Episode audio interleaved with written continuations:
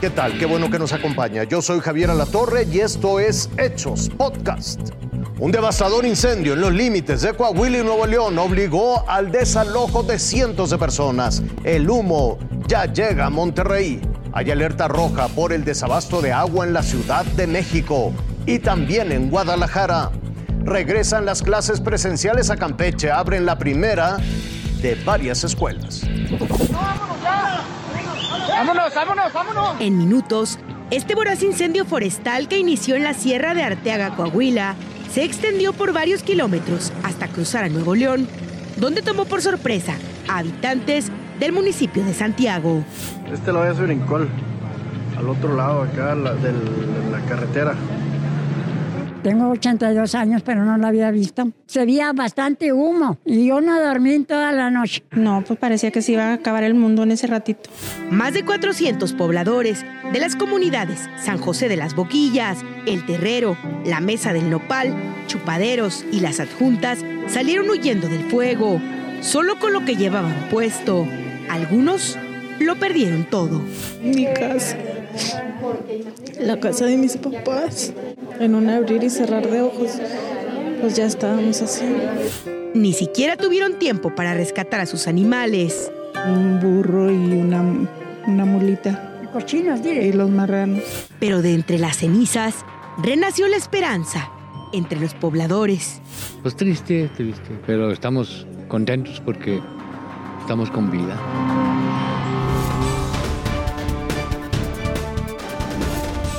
La mayoría de los habitantes de Guadalajara y Zapopan padecerá de agua potable.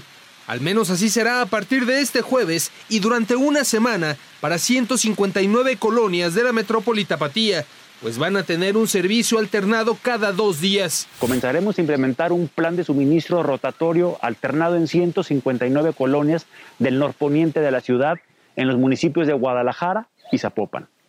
Con esta rotación podremos recuperar la presión de la red. Para el organismo operador del agua, hay dos factores que originaron el desabasto, el aislamiento social generado por la pandemia y la falta de lluvias. Pero estos tandeos no son nuevos, ocurren desde hace dos semanas y dicen son paliativos ante el problema de fondo que tiene la ciudad para satisfacer la demanda.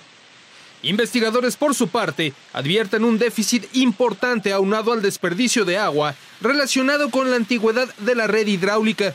El sistema intermunicipal de los servicios de agua potable y alcantarillado realiza el acuaférico, obra que proyectan terminar en dos semanas para mejorar la distribución de líquido.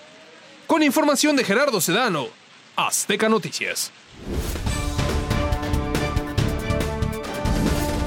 Esa pasaremos una Semana Santa seca, una Semana Santa sin agua. Por ello, la jefa de gobierno de la Ciudad de México, Claudia Sheinbaum, dijo que en las próximas horas su gobierno va a presentar un plan, un plan de emergencia ante la reducción del eh, abasto de agua del sistema Cutzamala, el abastecimiento de agua, perdón, del sistema Cutzamala.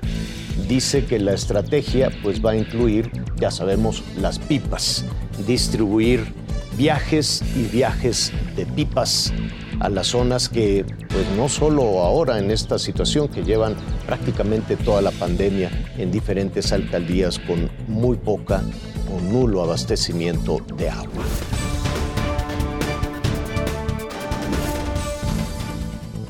A casi un año del cierre de los planteles escolares por COVID-19, Campeche inició con la reactivación de las clases presenciales de manera paulatina, previo al anuncio oficial de las autoridades educativas y de salud. El colegio particular Instituto Cumbres fue quien dio el primer paso con los alumnos de estancias infantiles. Estamos hablando de actividades presenciales para niños de 2 y 3 años. Es un concepto que abarca este, las actividades esenciales en nuestro estado.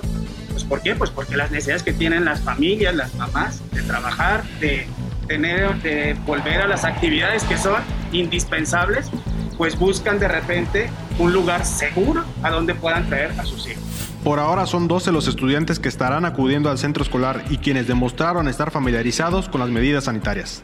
Conforme al paso de los días, se espera que el resto del alumnado se reincorpore de manera escalonada y reducida. Con la apertura de este centro escolar, maestros, directivos y padres de Campeche demuestran estar comprometidos en hacer equipo a favor de lo más importante, la educación. Roberto Espinosa, Azteca Noticias. invito a que siga con nosotros mañana con detalles de más información que justo ahora está en desarrollo.